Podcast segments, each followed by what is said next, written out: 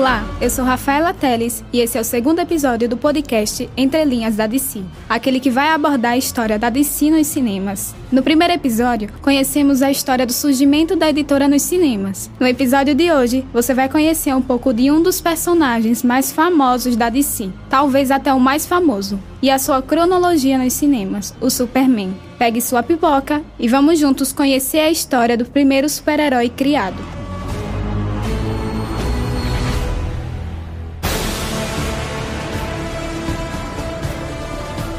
Criado por Jerry Siegel e Joe Shuster, o Superman é conhecido como o primeiro herói e foi uma das primeiras figuras a combinar uma série de características atribuídas aos super-heróis, como identidade secreta, capacidades sobre-humanas, uniforme, capa, símbolo no peito e luta contra o crime e a injustiça. A história ganhou popularidade especialmente durante o período da Segunda Guerra Mundial, entre a década de 30 e 40, por meio dos quadrinhos.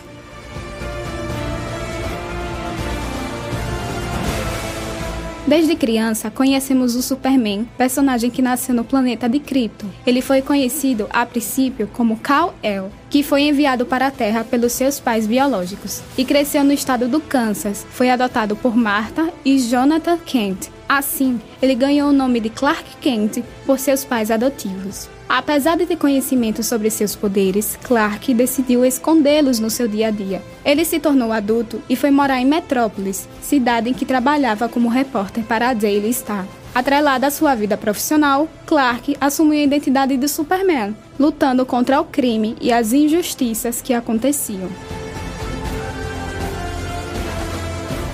Essa é a história que conhecemos do Superman, super-herói que desde criança temos contato. Como já foi contado, Superman é considerado o primeiro herói da história. E apesar de ser um herói antigo, a sua história não envelhece. Nos cinemas, o primeiro longa-metragem produzido pela DC, que tem como protagonista o Superman, é o Demolidor Man, de 1951 conhecido também como o primeiro filme de super-herói da história. O filme funcionou como um teste para a série de TV Adventures of Superman e serviu de avaliação para analisar a recepção do público diante do novo gênero. Esse filme é produzido em uma época que o racismo era forte, em que muitos estabelecimentos comerciais não aceitavam a presença de pessoas negras e quando o governo dos Estados Unidos começou a propagar medo contra estrangeiros, devido à Guerra Fria. Nessa produção, Superman não combate seus vilões clássicos como Lex Luthor, mas o racismo e o preconceito, apesar de antiga, a obra perpassa por assuntos ainda atuais.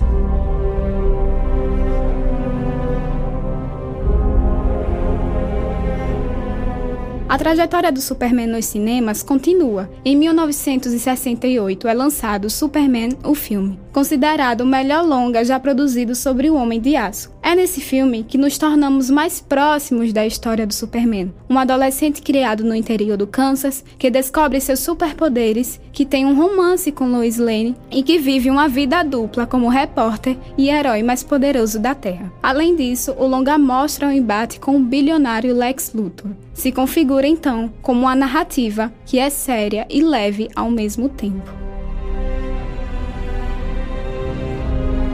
Em 1980 é lançado Superman 2 A Aventura Continua, sequência do clássico de 1968. Mais tarde, em 1983, é lançado Superman 3. A partir desse longa, os filmes do Homem de Aço passam a perder o sucesso, pois eles começam a repetir as ideias das obras anteriores, além do super-herói ser apresentado com um tom mais cômico e sem sentido. O ciclo é finalizado em 1987 com o lançamento de Superman 4, Em Busca da Paz, considerado um dos piores filmes já produzidos pela DC.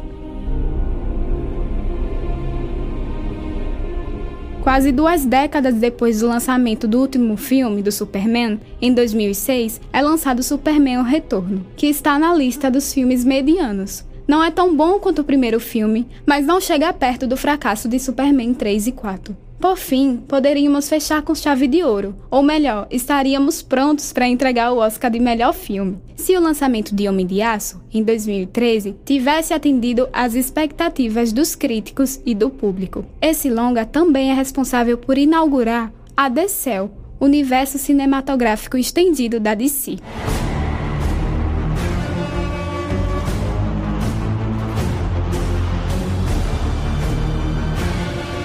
O podcast Entre Linhas da DC é uma produção das alunas do curso de jornalismo da Universidade Tiradentes, com a apresentação de Rafaela Teles, aluna do quarto período, com edição de Alisson Lima e coordenação da professora Juliana Almeida. Te espero no próximo episódio. Até mais!